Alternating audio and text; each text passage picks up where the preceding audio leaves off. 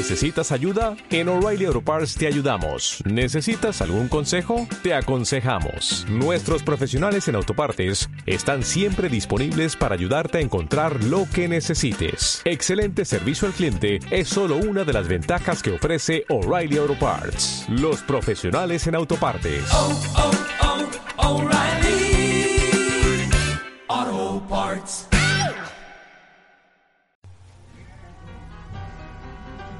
Bienvenidos a Nutritional Gothic, Escenas de Nutrimonio, un podcast de nutrición y dietética con Antonio Cárdenas y Griselda Herrero. About that day, I left him at a Greyhound station west of Santa Fe.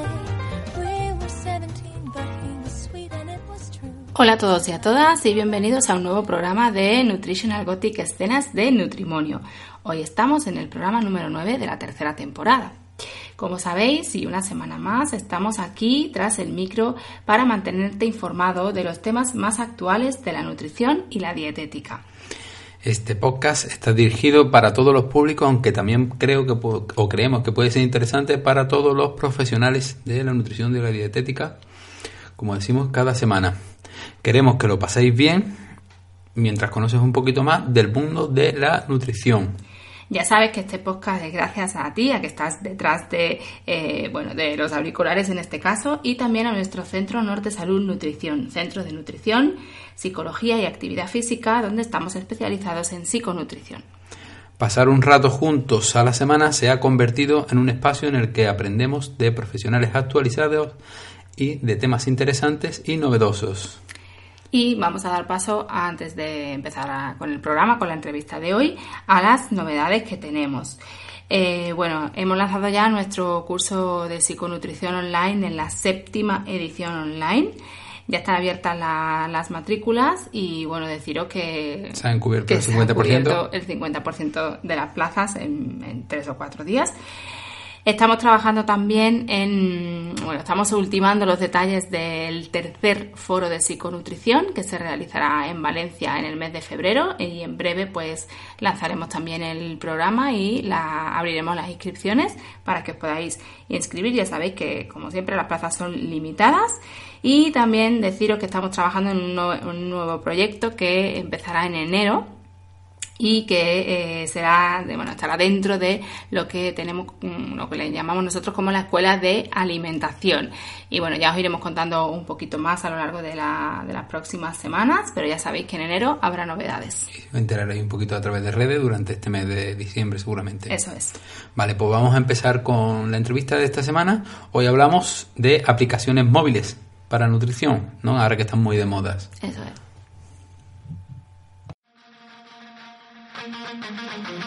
Chicos, ahora llega la super entrevista.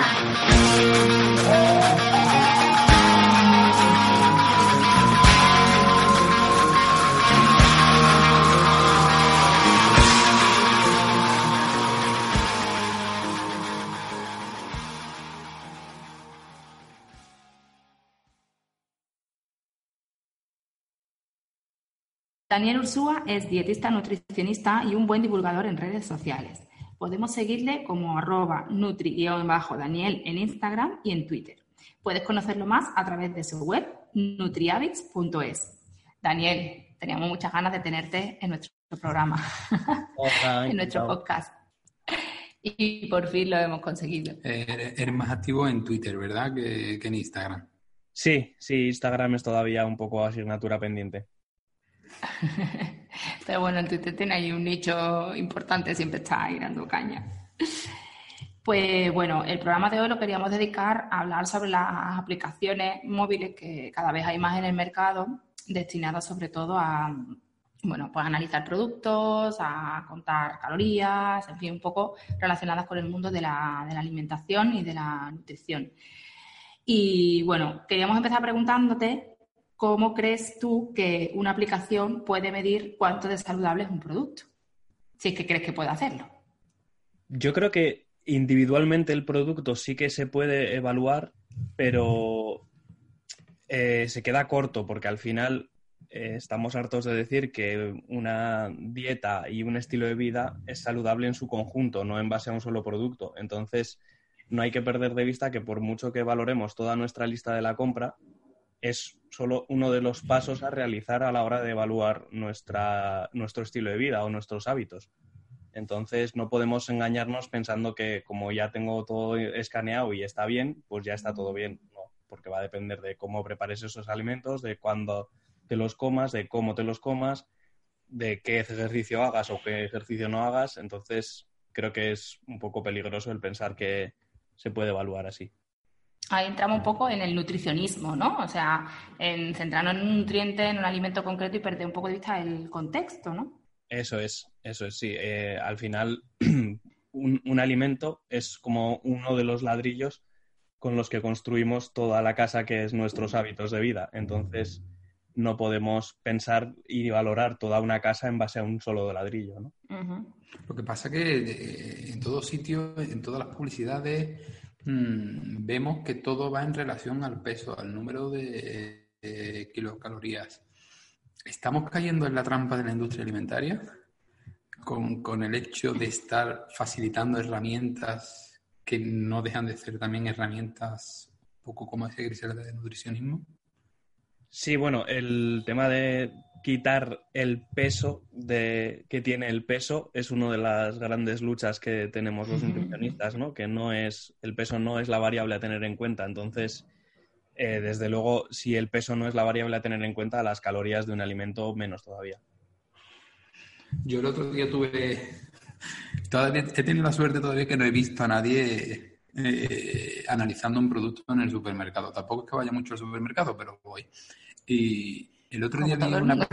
el otro día vi una persona con un móvil en la mano y digo, por favor, que no tenga una aplicación de estas para ver si un producto es saludable o no saludable, porque a mí ya me choca de, de primeras necesites de un, de un móvil o una aplicación para decirte si un producto es saludable o no es saludable. A lo mejor Bueno, era yo- un nutricionista que estaba haciendo una foto un producto, como hacemos mucho. No, el ca- en este caso era peor porque estaba viendo un partido de fútbol andando.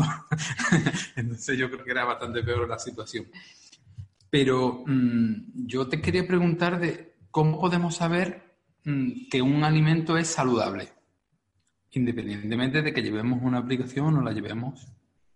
Bueno, esto es eh, hasta hace cosa de tres meses, cuatro meses, mm, todos los nutricionistas teníamos clara la respuesta a esta pregunta y todos teníamos clara cuál era nuestra lucha en este sentido, ¿no? Eh, yo creo que lo primero que debemos tener claro es qué es un alimento y qué es un producto. Eh, verdura, fruta, legumbre, carne y pescado fresco, hay, hay cosas que a nadie le generan dudas sobre si es saludable o no es saludable y si es alimento o es un producto, ¿no? ya en el momento en que empezamos a dudar, porque hay un procesamiento de por medio, o se añaden cosas, o se mezclan cosas y demás, ahí es cuando mm, entran las dudas y es donde tenemos que aprender a leer e interpretar las etiquetas que vienen en los productos para saber si compramos lo que realmente queremos comprar, ¿no? ¿Y por qué decías que hasta hace tres o cuatro meses lo teníamos claro?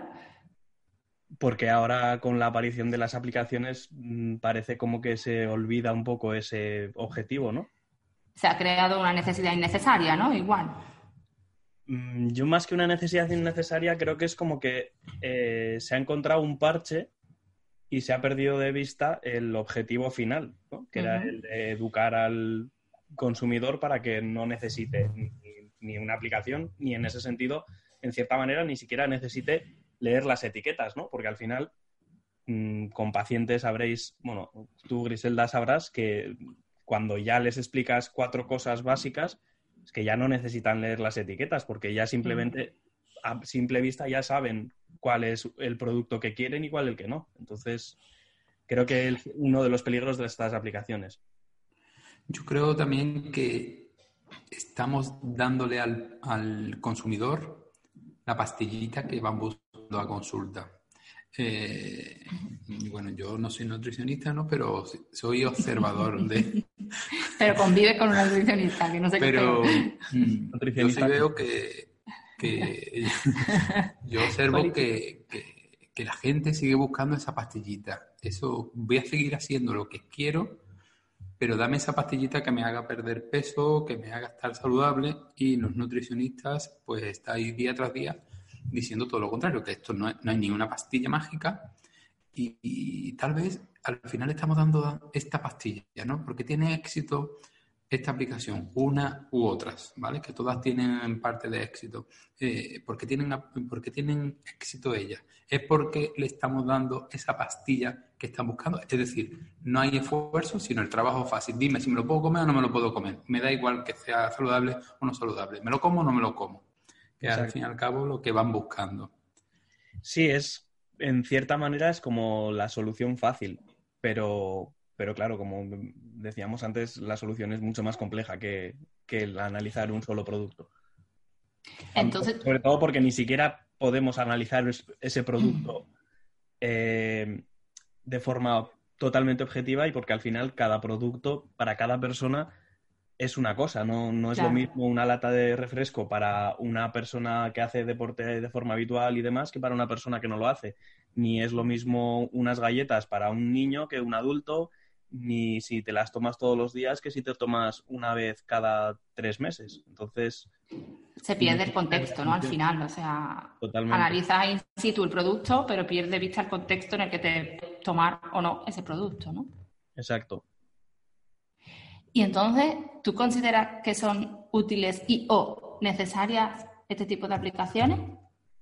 Eh, útiles pueden serlo, pero dentro de un contexto en concreto y dentro de un proceso de educación, de formación y de empoderamiento del consumidor. Pero mm, igual que os decía antes lo del parche, ¿no? Y de no perder de vista el objetivo. Creo que siempre deben ser un medio, no el fin. Y que en ese sentido creo que la mejor aplicación es la que te ayuda a no necesitarla, ¿no? En un futuro. O sea, que sea algo de una transición. Durante un tiempo puedes servirte de esa herramienta, pero que el fin sea no necesitar la, ni una aplicación ni, ni el hecho de andar leyendo las etiquetas, vamos. O incluso no ir al supermercado. Bueno, yo creo que Una ese- aplicación para no ir al supermercado. Yo creo que eso es una... Bueno, sí, está el Google Maps, que te indica dónde están los mercados. Eh, eh, yo creo que uno de los problemas en los que está cayendo el nutricionista o este Instagramer que tiene muchos seguidores y demás, es que estamos lanzando a la gente al supermercado, ya sea con una aplicación, ya sea con consejos, ya sea con un vídeo, me da igual, ¿no? Con las distintas estrategias que utiliza cada uno. Pero sin darnos cuenta o dándonos cuenta, estamos enviando a la gente al supermercado. Y en el, super- el supermercado tiene estrategias más que de sobra para que te lleves ese producto que te, que te recomienda el Instagram, pero también 20 más. el resto, porque yo todavía no he visto en ningún carro, en ningún carro vacío de productos no saludables o, o, o- o- o calles que tengan que quitarlas del supermercado porque no se venden sus productos. Yo no Hombre, sé qué ese lo eh, está muy bien la frase, la mítica frase que no sé si tiene autor o no, pero bueno, la de eh, ir más al mercado que al supermercado, no Tal, compra más en el mercado que al supermercado. Eh, tampoco podemos, es- en ese sentido, ser ingenuos porque Claro. realmente Al se puede, ir, supermercado vamos. puede ir- se puede ir al supermercado y no, no por el hecho de ir al supermercado implica hacer una compra mm, insana o, o un poco adecuada, ¿no? Claro. En el supermercado también hay opciones totalmente saludables que se pueden comprar y en ese sentido tampoco podemos obviar la comodidad y la- o la cercanía en algunos casos de, un supermercado, ¿no? Pero sí que es verdad que al final, pues tanto va el cántaro a la fuente que se rompe, ¿no? Tanto analizas productos que al final te llevas el que no debes. Y, también, yo una cosa que me planteo muchas veces, si yo voy a- a la vitrina de los yogures, que puede haber 50 tipos de yogures diferentes, si ya era pesado leer etiqueta, ahora con una aplicación tenés que analizar uno por uno, y si no tengo que analizar uno por uno, sino que tengo que diferenciar entre uno u otro, entre dos que tengo una duda, pues a mí no me, cre- a mí no me causa demasiado Depende, ¿no? No es lo mismo entre un yogur natural y uno de stracciatella. que Entre el de, entre el de necesitas una- stracciatella y el de mango Pero con necesitas una de... aplicación para entre el natural y el de stracciatella mm, decirte cuál es el bueno y cuál es el malo. Hay gente que sí, a lo mejor, ¿no? O sea, hay gente que no lo sabe distinguir, Hay de algo hecho. que no está bien entonces. Esto es una opinión personal, pero que somos la, la generación mejor preparada. Eso dicen, eso dicen. Es- pasa que estamos en la generación de la infoxicación también, entonces Y la comodidad. Es difícil, es difícil. También te digo que con aplicación o sin ella, el comprar el yogur que quieres es muy, muy difícil. Yo, una paciente me decía un día que, que se llevaba media hora delante de los cereales para saber cuál se tenía que llevar, porque el que tenía menos calorías tenía más azúcar y el que tenía menos azúcar tenía más calorías. Y entonces, ¿qué tenía que hacer? ¿Qué se llevaba? ¿El de menos calorías o el de menos azúcar? y al final es una locura. Bueno, y que, y que también puede pasar lo que muchas veces estáis diciendo, ¿no? Los divulgadores, que, pasa lo mismo con los productos cero productos light, ¿no? Si ahora nos encontramos un producto, porque ah, estamos hablando de productos, no de alimentos, y una aplicación te está diciendo que es saludable, mm, como es saludable, a lo mejor podemos, estamos abusando de ese producto saludable, ¿no? Y a lo mejor estamos incidiendo, eh, o sea, aumentando el número de calorías o el número de ingestas, desplazando a otro número de, a, otro- a otros alimentos que también pueden ser saludables, pero puede llevar a error también, ¿no? Porque no, una aplicación tampoco te hace una planificación, ¿no? O por lo menos estas aplicaciones no lo te la hacen, ¿no? Hombre, ahí tendríamos que hablar en ese sentido del, del producto en concreto, ¿no? Pero sí que es verdad que un aspecto positivo que pueden tener estas aplicaciones es precisamente el eliminar esos reclamos, ¿no? De, del light, del alto en fibra, de tal. Ahí habría que valorar cada aplicación y demás, ¿no? Pero en general esas, esos claims nos los quitan. Entonces sí que nos pueden valer para, eh, en ese sentido, desenmascarar a productos que son que no son nada saludables y que sí que tienen estrategias de por medio para parecer saludables, ¿no? Bueno, pues como decía, de- habría que conocer un poquito más las aplicaciones, vamos a conocerlas, ¿no? Últimamente se ha hablado mucho de Yuka, una de las aplicaciones, que es la más antigua, digamos, que, de las tiempo. que hay. Eh, otra es Mi Real Food, que se presentó hace un par de semanas aproximadamente o tres. Y Coco, que también es novedosa y que más o menos guardan ciertas similitudes, las tres. ¿Qué se ¿En qué se fundamentan estas tres aplicaciones para su funcionamiento, para, para determinar que un producto es saludable o no es saludable? A ver, pues, eh, bueno, las aplicaciones estas lo que hacen es leer e interpretar por nosotros los productos que podemos encontrar, ¿no? Eh, entonces, las diferencias están en cómo hacen esa interpretación y en qué se basan para dar esa interpretación. Creo que la manera más, o sea, la forma más general de diferenciarlas en ese sentido es que tanto Yuka como MyRealFood dan una valoración más subjetiva, en cierta manera, y eh, el Coco ofrece la información como más objetiva ¿no? del producto. Ya eres tú el que tiene que interpretar esa información, como si dijéramos. Eh, claro, si tú quieres dar una, valoración subjetiva de un producto, tienes que basarte en algo para dar esa valoración, ¿no? Entonces, eh, Yuka y MyRealFood lo que hacen es eh, penalizar la presencia de los aditivos. Además, MyRealFood lo que hace es diferenciar entre aditivos inocuos y controvertidos, que ya hablaremos, vamos, a mí me parece que es el mayor fallo que tiene. Y luego eh, Yuka lo que hace también es incluir dentro de esa valoración la sostenibilidad, que me parece que mezclarlo con la salud no tiene sentido, porque son dos aspectos distintos que se puede valorar, depende de cada, la sensibilidad de cada uno o demás, pero se puede valorar mucho la sostenibilidad de un alimento, pero de una franja distinta a la salud. Son conceptos totalmente distintos, ¿no? E independiente, no por ser más Claro, sostenible claro. va a ser más saludable. Eso es, es que es uno de los peligros que tiene el incluir y mezclar ambas, ambos factores para valorarla, ¿no? Y luego, eh, con respecto al tema de los aditivos, las dos aplicaciones lo que hacen es eh, que además de apoyarse en los informes de la EFSA, se apoyan en estudios independientes. Entonces, claro, el decir que te apoyas en estudios independientes es abrir un paraguas enorme, porque estudio estudio? independiente puede ser cualquiera. Y, te- y, claro, y pues un, un estudio independiente eh, Hecho en esquimales. hecho en esquimales, o que tenga un índice de impacto 1 o que tenga un índice de impacto 20, ¿no? Eso es. Porque no se detallan estos estudios, ¿no? Mm, ahí no me pillas, entiendo que no, pero sobre todo es eso que eh, por suerte o por desgracia, como sabemos, eh, estudios se pueden encontrar de cualquier cosa. Claro, tú puedes Por buscar tanto- estudios que apoyen lo que tú quieras, Claro, más o entonces, menos. bajo la afirmación de me baso en estudios independientes, puedo decir prácticamente lo que yo quiera. Y lo contrario. Eso es. Bueno, pues vamos a analizar eh, en profundidad cada una de estas tres aplicaciones. Entonces, vamos a hacer cuatro preguntas para las tres mismas, ¿vale?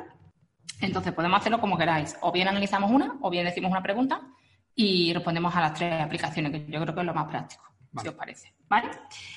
¿Qué criterios se utilizan para clasificar lo que hay dentro de la aplicación, los servicios que ofrece la aplicación? Eh, a ver, el, el Coco, por ejemplo, lo que se basa es en, en el NutriScore y, y el Nova. Utiliza esas dos, esas dos medidas. El NOVA es un sistema de clasificación, para que no lo sepa, es un sistema de clasificación de productos, bueno, desde alimentos naturales hasta productos ultraprocesados que hizo la Universidad de, eh, en Sao Paulo. Si no me equivoco, ¿no? Ni idea. Vale. La verdad, no sé de dónde sale el sistema Nova. La clasificación NOVA. Y, mm, y el Nutri-Score, pues el mm, sistema este de colores que, que hace- hace poco para clasificar un alimento de más o menos saludable. Lo bueno que tiene eso es que, ah, bueno, sí, vamos a hablar luego de lo que tiene positivo y demás, pero bueno, a- al cruzar esas dos variables, eh, por un lado, Nova nos va a decir cuáles son los ultraprocesados, por lo tanto, eh, en cierta manera ya los descartaríamos, por mucho que luego NutriScore nos dé una buena puntuación de ese mismo. producto, ¿no? Eso en Coco, ¿no? Y ahora My Real Food. Eh, pues ¿en qué MyReal se Food lo que hace es basarse también en el, en el, en el Nova y luego también incluye el, el sistema de sellos chileno. Ah, sí, sí, porque no utilizaba, ellos no utilizaban el- el- la clasificación Nutri-Score porque por la controversia también que, que presenta, de- sistema. que a lo mejor pues un aceite pues lo pone como alimento no, no saludable, ¿no? Y por este tipo de cosas creo que han optado más por el, el, el análisis chileno que hace de, de los productos. Y, y luego incluye el tema de, pues eso, de los aditivos. ¿Y yuca? Eh, Yuka es Nutri-Score y también el tema de los, de los aditivos y la sostenibilidad. Son... Claro, es que aquí la diferencia es eso, que como Yuka da una puntuación y MyRealFood lo clasifica dentro de tres grupos, pues es como que ellos necesitan más criterios en cierta manera para poder dar esa valoración. ¿Y qué tienen de positivo estas tres, estas tres aplicaciones? Pues de primeras yo diría que de modo general, tanto el Coco como My Real Food, lo bueno que tienen o lo positivo que tienen es que hay un nutricionista detrás, que en cierta manera pues eso le da cierta... em, no me sale ahora la palabra. Más credibilidad, digamos, ¿no? Sí, cierta rigurosidad y más fiabilidad, ¿no? Eh, concretamente, el Coco lo bueno que tiene es eso, ¿no? Que no se limita a un solo sistema, sino que cruza los dos y eh, están viendo cómo eliminar los sesgos o los fallos que tiene el Nutri-Score. Luego, My My Real Food lo que tiene de bueno es, independientemente del coco, pues la verdad es que a mí me cuesta encontrarlo, o sea, porque no, personalmente no me gusta mucho la aplicación, ¿no? Pero, mm, hombre, pues si podemos decir algo positivo es el impacto que ha tenido, ¿no? En cierta manera. Y que de modo general sí que da una buena diferenciación de los, de los productos. La cuestión es en qué se basa y la manera que tiene de presentarlo, ¿no? Que ese sería el aspecto negativo, pero de, de manera general sí que creo que da una buena, una buena distinción. Y Yuka, la verdad es que no, no, no me gusta, no me gusta ni, ni la manera que tiene de dar la puntuación, ni sobre todo los criterios en los que se basa. Vale. O sea, Yuka ya nos ha dicho también la parte negativa. Esto es- podemos pasar directamente a eso. La parte negativa de yuca es eso, pues que lo que hemos comentado antes, ¿no? Que mezcla el tema de, de la sostenibilidad con la salud y pues que penaliza eh, la presencia de aditivos cuando no tiene una base real para penalizar, ¿no? Eh, Pero eso también le pasa a My Real Food, ¿no? Sí, Que, que habla también de aditivos Controvertidos. controvertidos. eso es. Eh, My Real Food eso diferencia entre aditivos inocuos y controvertidos, que para mí es una distinción que no, debería, no debe hacerse porque inocuos son todos, porque todos son totalmente seguros. Podemos hablar de necesarios o innecesarios, pero no de inocuos y controvertidos, porque en el momento en que tú clasificas algo dicotómicamente como, ino- como inocuo o controvertido, lo que es controvertido no es inocuo. Entonces, pues es una distinción que es peligrosa y sobre todo... Y aparte genera miedo, ¿no? Quiero Sí, decir, Y al que te digan controvertido ya como que muy seguro no te parece. Claro, y que aparte es em, que no tiene sentido en cierta, o sea, a la hora de valorar un producto lo de menos es los aditivos. Y poner ese foco ahí lo quita de otras cosas que sí que son más importantes, porque al final en el momento en que una, o sea, si la aplicación te está diferenciando, por ejemplo, em, un, un producto que tiene aditivos y te está marcando los aditivos, automáticamente ese mismo producto sin esos aditivos va a ser más saludable va- siguiéndonos, siguiendo esa, esa lógica y no tiene por qué. Un producto, es- estamos hartos de decirlo, ¿no? Los productos ecológicos que no tienen aditivos fuera de los que ellos mismos admiten, eh, siguen, siguen sin, sin ser saludables si no lo son. Entonces, es, es el problema que Sí, tiene. la asociación esa entre aditivo e insano, ¿no? Eso es. Y la parte negativa. No, dime. No, que incluso un alimento que puede ser saludable, si tiene algún aditivo de estos controvertidos, a lo mejor lo puede clasificar, no lo sé, Claro, como y dejar de no consumirlo. saludable y no lo está consumiendo por culpa de ese aditivo que, Que lo de es menos. pero es inocuo, ¿no? Y sobre todo es que eh, esa asociación de aditivos con poco saludable no la dejas en la aplicación, sino que tú te la llevas para ti y la aplicas fuera de la aplicación. Entonces, mm, es el riesgo que tiene, ¿no? Y luego, pues algo negativo de Coco, pues en, en sí mismo, pues el hecho de lo que hablábamos antes, ¿no? Del tema de las aplicaciones en sí, que el riesgo que tiene de ser un parche y no y perder el foco de- del objetivo final, que debería ser. Y al, al final estas tres aplicaciones, mm, ¿tú consideras que alguna de ellas tiene una base educativa? Porque bueno, hay aplicaciones de otras cosas que sí que tienen una base educativa, ¿no? De, de que de alguna manera te enseñan a hacer algo o aprendes a identificar algo. Eh, yo a mí me consta que, pues eso, que el Coco sí que tiene esa finalidad, ¿no? Un poco, pero me parece que todavía tienen que desarrollarla más, ¿no? Ya. Hacerla más visible, más allá de que sea una intención o demás, creo que tienen que hacerla más visible. Y ahora yo te pregunto como, como profesional, como dietista nutricionista, que antes decías que Coco y María Food tiene nutricionistas detrás, ¿no? Que en la elaboración o en el seguimiento, eh, ¿qué, qué crees que les faltan a estas aplicaciones o cómo la mejorarías tú desde un punto de vista de, de tu profesión? Pues, a ver, es realmente es muy difícil sin estar dentro y entender todo lo que hay detrás de una aplicación de estas. Es muy difícil y muy valiente por mi parte sería dar pistas o lo que sea, ¿no? Pero sí que creo que eh, el objetivo debe ser ese, ¿no? El, el- el hecho de que la gente no necesite esta aplicación. Entonces, las mejoras que yo incluiría irían en ese camino, en, en formar y independizar a los usuarios de la, de la aplicación. Tú pondrías un botón grande, ¿no? De delete, borrar. No, Bueno, a lo mejor tal vez... sí que me parece que podría, que podría ser muy interesante y de hecho yo esto con, con Juan Revenga, que es el que está detrás del coco, y lo he hablado, eh, el hecho de incluir un, un sencillo, o sea, una- un test como muy fácil de tú mismo discriminar un alimento que no esté, por ejemplo, en la base, pues decir, pues lo típico que hemos hablado siempre, ¿no? De cuántos ingredientes tiene, dónde está el azúcar, dónde no, tal. Un, un algoritmo, ¿no? Un, Ujú. un esquema Sí, muy sencillo que te permita, en cierta manera, a ti identificar, eso es, identificar esos, esos alimentos y poder interpretarlo, estén o no estén. O incluso una pequeña explicación, ¿no? De por qué ese alimento. Es. O sea, no es solo es bueno o es malo, sino es bueno Eso por es, esto o es malo por esto. O sea, que con esa explicación al final ya estás haciendo una labor educativa, ¿no? Eso A es. mí hay un aspecto que, que es, digamos, el que menos me gusta, y esto es, esto es totalmente subjetivo por mi tipo de, de- de consulta o el enfoque que nosotros hacemos, que es esa cruz roja que te encuentra en plan de esto no te lo puedes comer, ¿no? Asociado a la prohibición y asociado a algo súper negativo.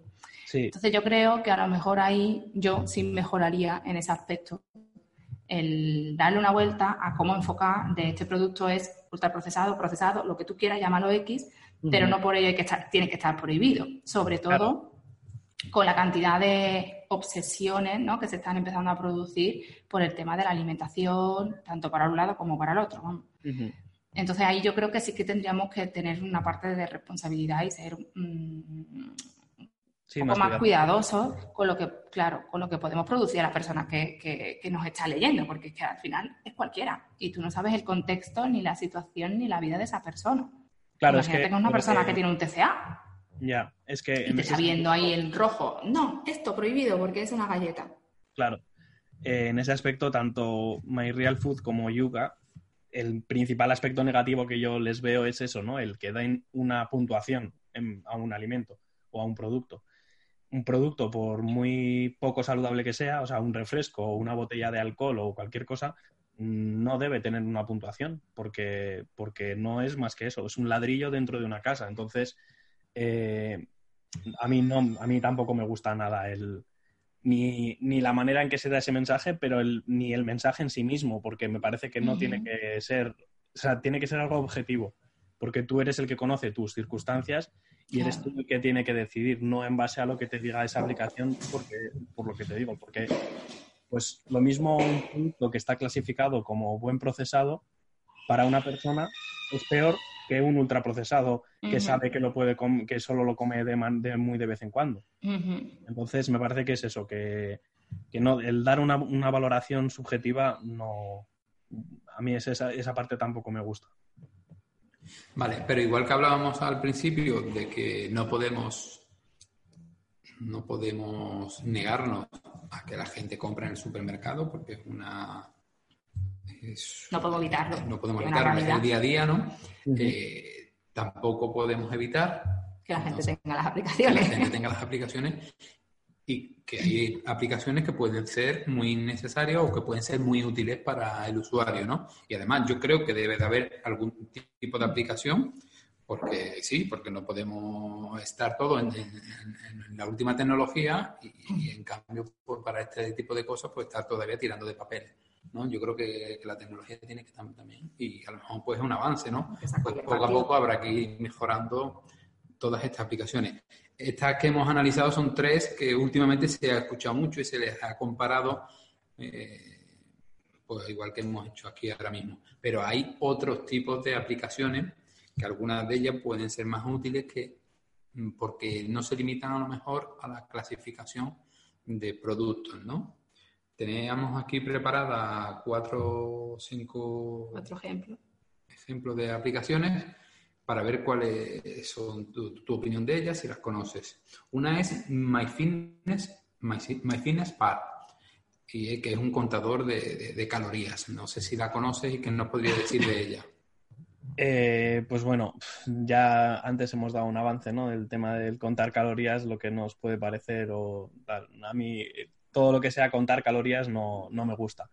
Pero no me gusta porque en ese aspecto mi máxima como nutricionista y, bueno, con Griselda lo he hablado muchas veces y yo siempre lo digo, eh, yo considero que la alimentación debe ser algo sencillo, porque lo hacemos todos los días. Entonces, no debe ser algo que nos genere ni preocupaciones, ni que nos quite una energía impresionante, ni que nos quite muchísimo tiempo. Tiene que ser algo muy sencillo para que sea fácil y porque cuanto más sencillo lo hagamos, más eh, lo más seguro es que lo más que sea más saludable en ese sentido, ¿no?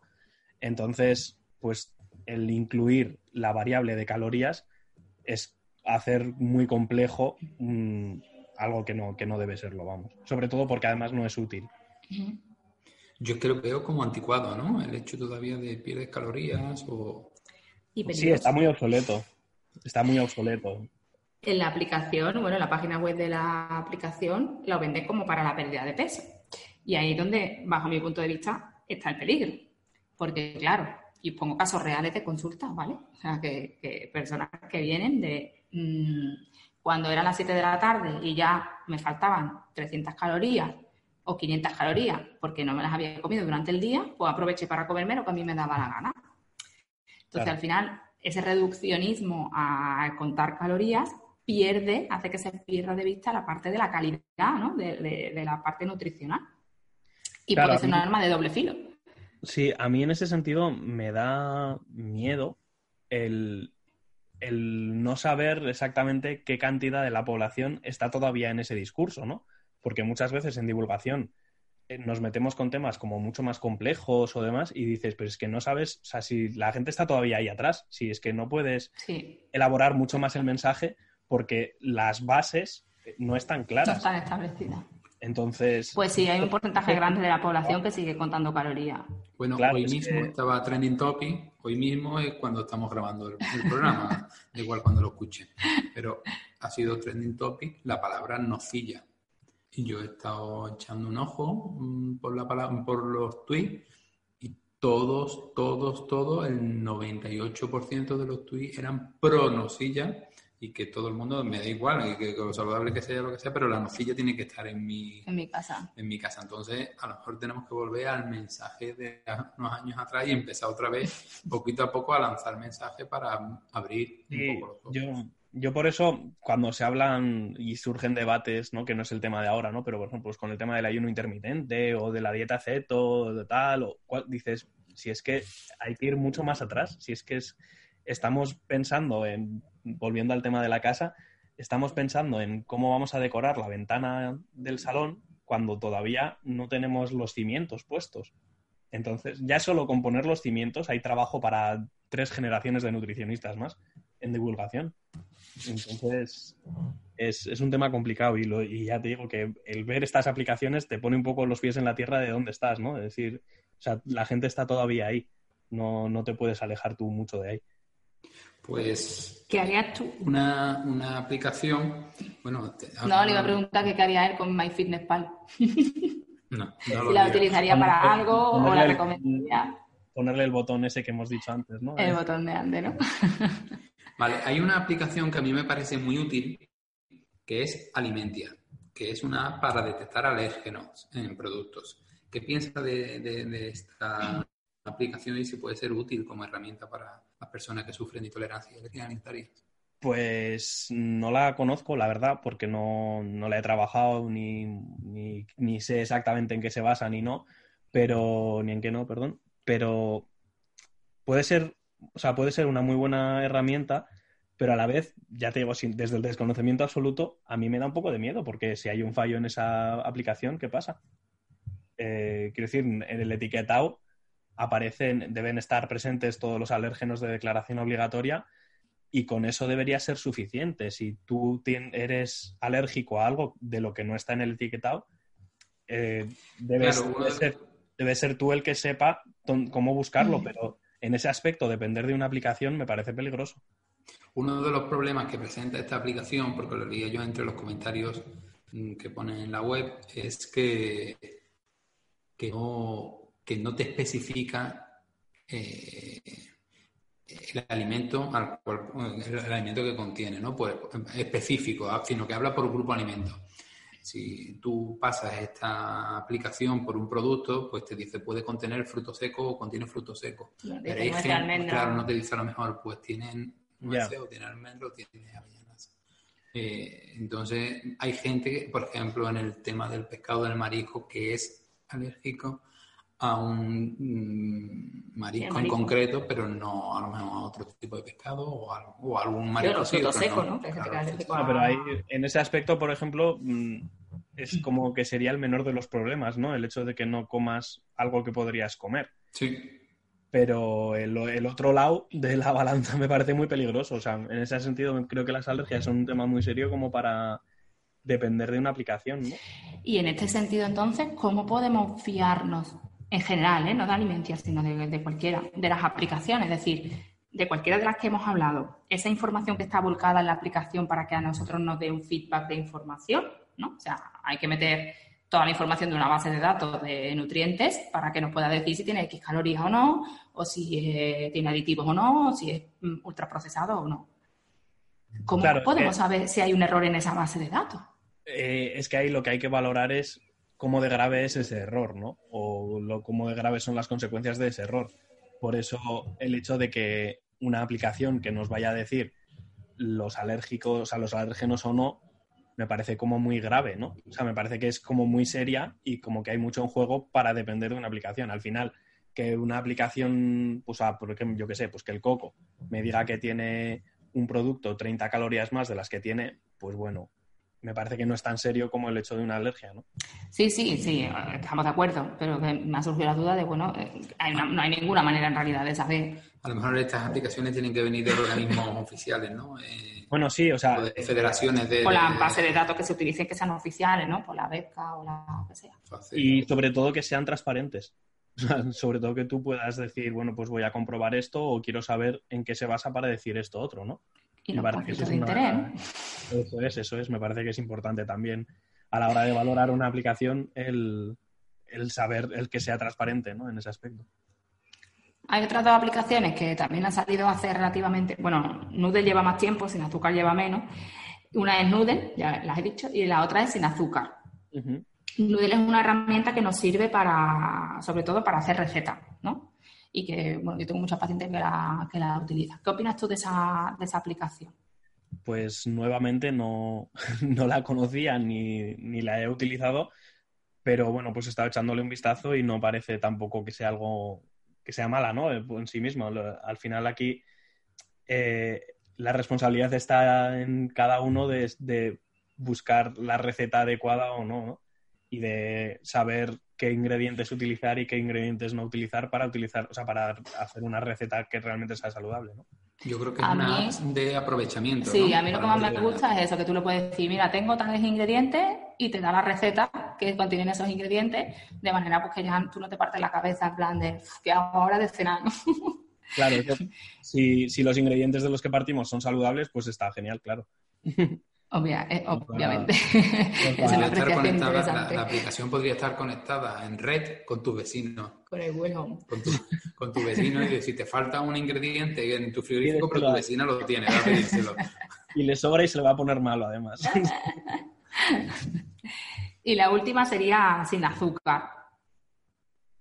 Eh, sí, bueno, pues o sea, sin azúcar, la- al final lo que nos da es el número de terrones que tiene cada cosa y demás. Pues eh, está, está bien, eh, creo que puede ser una aplicación como curiosa, como si dijéramos, pero al final me parece que volvemos a lo mismo, ¿no? O sea, hay que ir un paso atrás y no necesitar una aplicación. A mí no me hace falta saber la cantidad de terrones exactos que tiene un, una- un batido o, una o un refresco. Yo lo que tengo que saber es por qué no me conviene tomar un batido o un refresco, ¿no? Y Ahí. también hay otro aspecto que, que, bueno, también lo hemos hablado antes, ¿no? Del reduccionismo este que, que hablamos muchas veces. Nos centramos a lo mejor en el azúcar y a lo mejor desechamos o elegimos un producto porque tenga más o menos azúcar y nos olvidamos de otros ingredientes que puede haber que a lo mejor tampoco son saludables. O sea, no porque no tenga azúcar. Claro, Yo sé, hombre, en este caso... Creo que- pues a lo mejor no tiene terrones de Ya. azúcar porque no lleva, pero eso no lo hace saludable. Claro, creo que en este caso eh, el, el hecho de que la propia aplicación sea sin azúcar, en cierta, en cierta manera ya advierte que el único valor que estás Claro, claro. hablando es el azúcar, ¿no? Entonces, pero sí, sí que es verdad que, que hay que incidir que, que el azúcar no es el único factor. Obviamente, en este sentido, con el tema de las aplicaciones, uno tiene que tener muy claro para qué sirve cada aplicación. Es decir, pues si la de azúcar solo es para saber el azúcar, no, no quiere decir nada más. O la de alimentación solo es para ver los alérgenos, no quiere decir nada más y utilizarla un poco también con esa perspectiva, ¿no? Eso es. Yo tenía para terminar dos preguntas y es que si conoces alguna aplicación que pueda mejorar los hábitos de la población y si hay alguna aplicación que mejore el trabajo del dietista nutricionista. Pues la segunda pregunta se la voy a dejar a Griselda, que es la que tiene experiencia en consulta y es la que más va a poder decir, porque yo al final no tengo mucha experiencia en consulta, con lo cual en ese aspecto estoy perdido. Y sobre si hay alguna aplicación que ayude a, a la población a mejorar sus hábitos, pues me parece que depende mucho de cada persona y depende muchísimo del proceso en que esté cada persona, ¿no? Porque, pues, nos va a parecer gracioso nos puede parecer una tontería, pero, por ejemplo, la aplicación del Pokémon Go a mucha gente le ha servido para echarse a la calle a andar y empezar a pasear y empezar a moverse y tal. Entonces, pues para una persona en concreto puede ser una, un acicate perfecto para empezar a moverse, pero igual para otra persona pues no vale de nada porque pues se va en el patín y ya está, ¿no? Pero pues eso, creo que las aplicaciones en ese sentido son muy buenas porque hay muchísimas y se pueden adaptar a la situación de cada uno, pero siempre tienen que ir encaminadas hacia un objetivo común, ¿no? O sea, o sea, primero tienes que establecer el objetivo y después marcar cuáles son las aplicaciones que te ayudan a llegar a ese objetivo, ¿no? Vale, luego respecto a la de las Nutris, yo te voy, a, te voy a hablar de una aplicación que ya no existe, ¿no? No lo sé. Yo creo que no, pero que existía, y de otra que no es una aplicación móvil, pero que es una super herramienta para Nutri.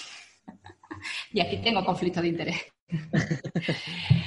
Hace unos años eh, se sacó una aplicación que se llamaba Byte, que servía para intercambiarse fotografías de las comidas con entre los pacientes y los profesionales. No sé si sigue existiendo esa aplicación, ¿vale? Desconozco si hay alguna más, la verdad. Yo, como no suelo usar aplicaciones en consulta, yo soy muy de folio, papel y, y aprendizaje puro y duro. Pero luego hay una herramienta muy útil para la consulta que se llama Nuls. que no es una aplicación, pero que es patrocinado desde el programa de hoy, pero que sí sirve para facilitar el trabajo en la consulta. Pero bueno, es más de educación, para trabajar aparte de educación alimentaria, etcétera, etcétera. Pero bueno, aplicaciones móviles así como tal, yo no De actividad física utiliza- sí, pero de, de consultas de nutrición, O de, eh, consul- de gestión de consulta, a lo mejor. Hay muchos programas que sirven para cal- calendarizar las citas y todo eso, sí que hay. Y que esos mismos programas que son software, tú los puedes tener en el móvil. Pero no son aplicaciones con, con la utilidad translacional, digamos, que tienen estas aplicaciones de las que hemos hablado para la población general. Por lo menos que yo conozca, ¿eh? Invitamos a todos los nuestros oyentes a que nos, nos ilustren si conocen al- alguna aplicación. En ese aspecto que- creo que también es importante eh, resaltar o destacar eh, que de la misma manera que hemos dicho que el tema de las calorías no vale de nada, que las aplicaciones que te hacen menús y demás pues no, no, no molan porque no hay un dietista detrás y porque al final tiene que ser personalizado, esto hay que extenderlo también a las aplicaciones de ejercicio físico. Claro. Porque hay muchas aplicaciones gratuitas que de hecho te hacen tablas de ejercicio y demás y que realmente pueden ser peligrosas porque pueden ser muy lesivas porque al final, de la misma manera que la alimentación tiene que estar totalmente personalizada, el ejercicio físico Claro. exactamente igual. Entonces hay que tener cuidado con eso porque Claro, que puede generar lesiones o incluso perjudicar la situación del paciente, ¿no? Que tú tienes una persona que tiene 50 o 60 kilos de más y la aplicación le dice que haga una carrera de 30 minutos. eso es. No quiero hacer spoiler con, con quien vamos a hablar en unas semanas, pero vamos a dedicar un programita a todas estas Aplicaciones. aplicaciones y páginas y cuenta pasos y demás, porque yo creo que es necesario saber Analizarla, ¿no? Igual también. de Y, hombre, mira, en ese entrenador. sentido, ahora me has recordado eh, que no es una aplicación en sí mismo, que ya no está, o bueno, creo que ya no está, que era el Club del Paseo, que no sé si vosotros lo visteis o no. Eh, esto era una cosa muy tonta, pero que al final, como en muchas cosas de estas, lo más tonto es lo que al final sirve, ¿no? Eh, el Club del Paseo era una página web en la que la gente se registraba y simplemente iba haciendo paseos al día tras día o cuando sea y lo que hacía era subir ese paseo con, Mm. con el Maps o con el contador de pasos de estos y demás y entonces decía, podía subir incluso la ruta que había hecho y demás y, a- y se hacía un ranking mes a mes de quién había paseado más y quién menos y demás. Y parece mentira, pero pues esa simple tontería te ayudaba mucho. Y yo, de hecho, Se motiva a la gente, ¿no? Sí, yo de hecho fui usuario y la verdad es que te picas porque dices, joder, pues yo quiero a pasear más para subir de puesto en el ranking y demás. Entonces, pues sí que hay aplicaciones o sí que hay cuestiones que sí que, se, que pueden ser útiles, ¿no? Pero hay Siempre ganaban los carteros, ¿no? Había gente que, que- que sí que decías, aquí detrás tiene que haber algo raro porque no es normal. Muy bien, pues Dani, mm, vamos a terminar el programa con las dos preguntas de rigor que hacemos a todos nuestros invitados. La primera es, si tuvieras que ir a una isla desierta, ¿qué alimento te llevarías? ¿O producto? Y apps. ¿O aplicación?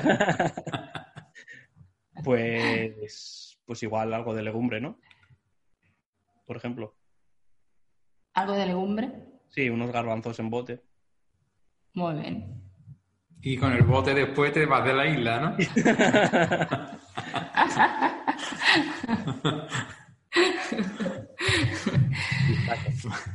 Aprovechando el bote. Eh, vale, y si tuvieras que dar un consejo para mejorar los hábitos de las personas, ¿cuál le darías? Puf. Puf.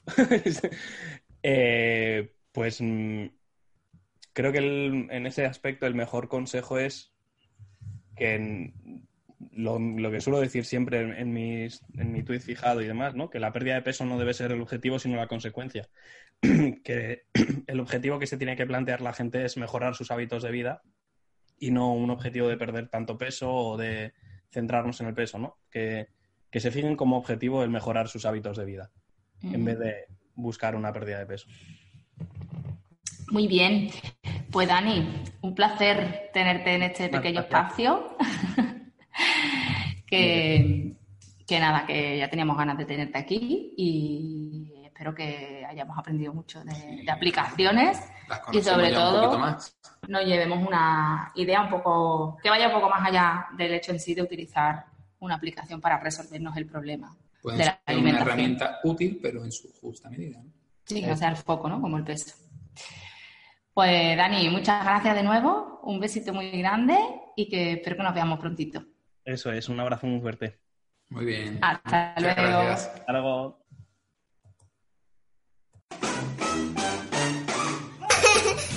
De mis papis. Hasta aquí el programa de hoy. Miles de gracias por los comentarios y valoraciones en iVoox, iTunes y Spotify. Recordamos que puedes escribirnos tus dudas, preguntas o sugerencias a podcast.nortesalud.com o a través de nuestro Twitter arroba Nutrigotic. Sabes que nos puedes encontrar en nortesalud.com y acceder a todos los cursos de nuestra plataforma Ingenio y de la Escuela de Alimentación. Recuerda que estamos aquí porque tú estás ahí. No lo olvides y nos vemos la próxima semana. Un, saludo.